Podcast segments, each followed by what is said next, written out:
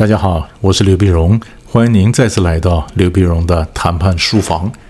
今天这一集呢，我想跟各位谈一下引爆冲突的时候如何控场啊？如何控场？为什么会谈到这个问题呢？因为我们晓得，在谈判的时候，我们总是希望能够创造谈判的条件，你要造势，造势把这个谈判的这个情势造出来，逼着他跟我谈。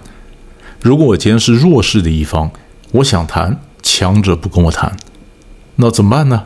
就我们讲造势，造势第一个方法就是增加议题的数目，那就是挂钩。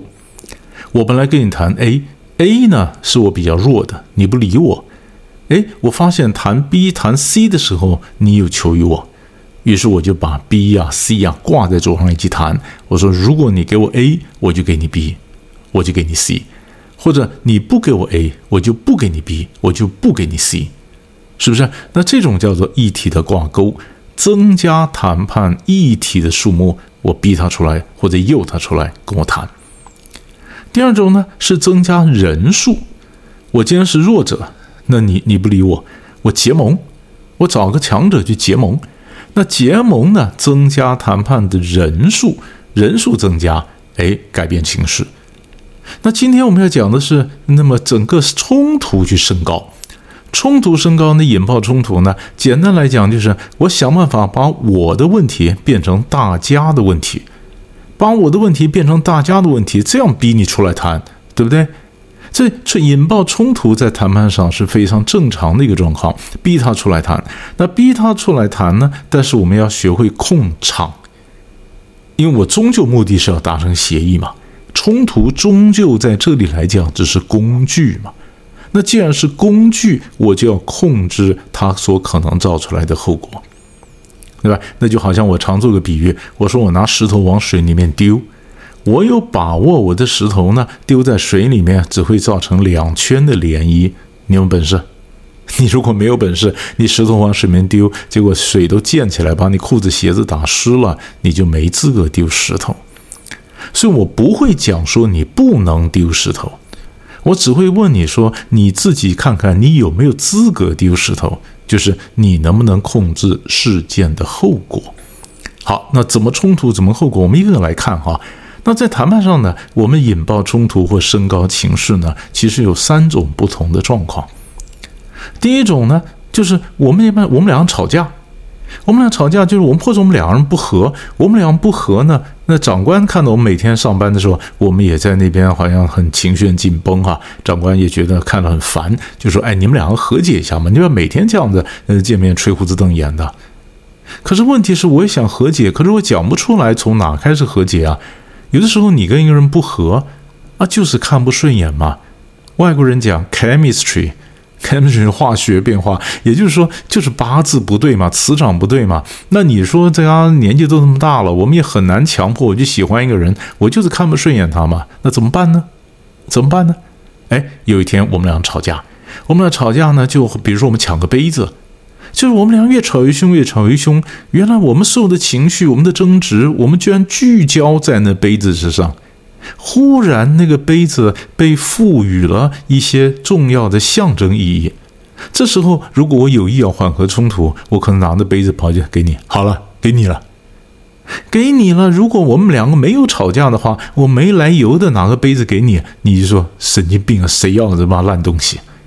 可是，当我们吵架争个杯子的时候呢？哎，杯子变成有意义了，所以我给你就变成一个示好的一个表现。所以我们常讲，冲突升高的顶点，常常就是冲突降低的起点。所以，就人际关系来讲，冲突升高不见得不好，但是你不要太多的情绪中心加上去，那就受不了了。那个时候就没办法控场了。是不是？我们尽量想办法让我们两个吵架，我们吵的东西是摸得到的、看得到、是具象的东西。如果我们吵了半天，吵东西进去，它不能控场，不能控场什么意思呢？我吵了半天，我加了抽象东西进去了，甚至到呃个人死生荣辱、国家民族大义、祖宗八代的清白，越吵越凶，越吵越凶，结果冲突抽象的东西被加到桌上来了以后，糟糕，失控了。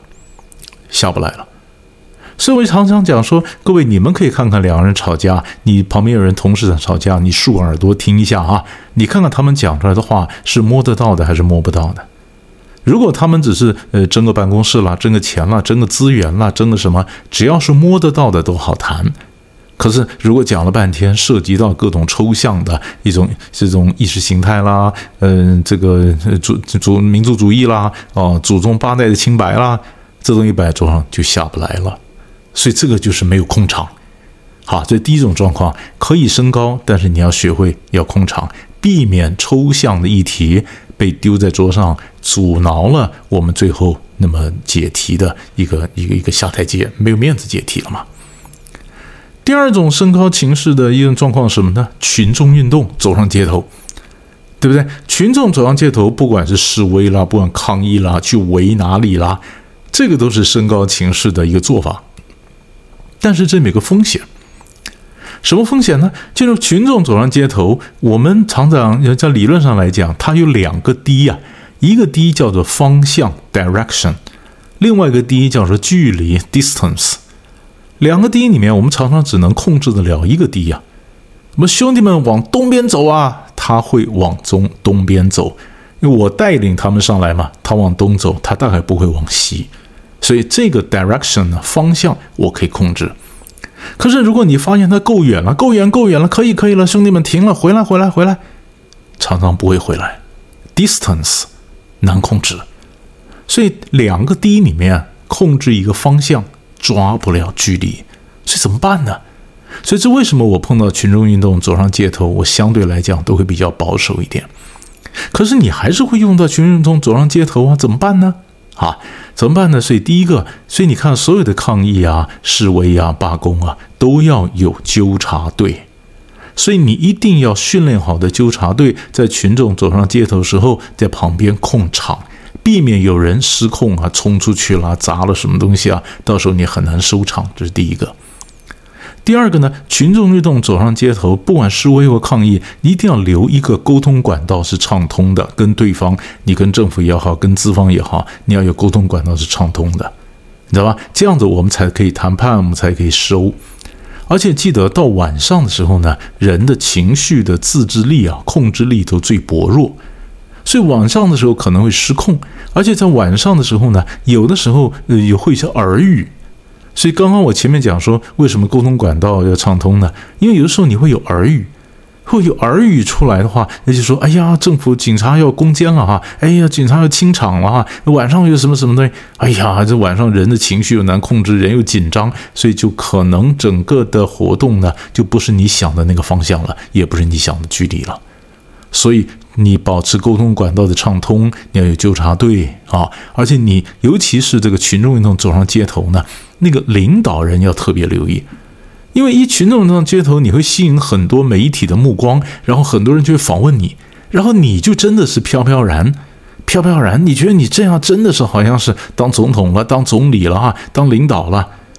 那结果呢？结果因为你太飘飘然了，以后旁边人一簇拥了以后呢，你会发现，本来你是带领群众的人，后来你变成群众的人质或者群众的俘虏，你没有办法，你身不由己。你坐上的位置以后，一则飘飘然，二则你发现好多人抬着你去各各自争取他自己的想法，你完全对群众失控，所以这个是很危险的，啊，这是第二种状况。第三种状况呢，就是我们的商业谈判。商业谈判有的时候会破局啊，对不对？升高冲突有时候会破局。你不要讲当初美国跟中国大陆谈这个呃 WTO 的时候，进入世贸组织的时候，美国的谈判代表就跑到就是中途破裂到机场好几次啊，行李都运到机场了，又被朱镕基给劝回来了或什么，他也是做态，你知道吧？他做态就是有的时候我会故意破局。我会破局，那破局两个目的，第一个目的是表示你认真谈啊，不然我真的走了。第二时候呢，有时候我们在商业谈判上破破局呢，我们也可以逼得出，逼出他讲出来他心里的价格。比如说我开的价格可能太高，他就讲说：“哎呀，那某某公司人家才多少钱？”哦，我现在知道了，原来那个钱是那个数字，他认为是可以接受的。是不是？他认为是可以接受的。所以，我们有时候吵架的时候，诶，故意引爆，我逼他讲出来什么话，我看看他口袋有多深，我看看他真的想法。所以，一则我想逼出来，二则我想给他一点时间压力，所以我可能会破局。但是，升高中途破局时候，我不是讲吗？最终我们还是希望能够谈成，所以记得留白脸。我今天吵架，对不对？我桌子一拍，我出去了。我一定要算准谁在后面善后，谁把我拉回来，谁扮白脸把我拉回来，我白脸想定了，我才敢拍桌子呀。所以这就是为什么我们以前一直讲说下黑上白就是这个意思啊。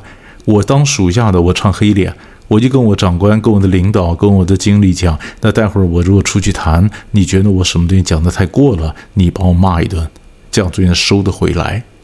我预留一个长官，一个上级，他来唱白脸，然后我可以怎么样引爆冲突？看看后面怎么做，对不对？但是我这里分成三个讲给你听，但有的时候它是重叠的。你像商业谈判，我引爆冲突，我桌子一拍，我出去了。还是那句话，你引爆冲突的时候，不要讲太多国家民族大义、祖宗八代的清白、个人死生荣辱，这个东西加进来一样出不来，没办法控场。是吧？所以我们一定要学会怎么控场。所以我们常常讲说，我今天如果引爆冲突，我知道什么时候引爆，就好像我常举个比例，另外一个例子，我说好像开车一样，我的油门一踩，我的车子是开得出去的；我刹车一踩，它是刹得住的。就是我能够今天冲上街头，它是会冲上街头的；可是我能够收得回来，它收得回来。所以，所有的人，你所有引爆，所以上街头，所以怎么做？多长个心眼，怎么样的控场？有把握，你能够控场，能够收放自如，你就可以放心的引爆，创造谈判的条件。所以，三种引爆冲突的方式，给各位做个参考。我们下集再见。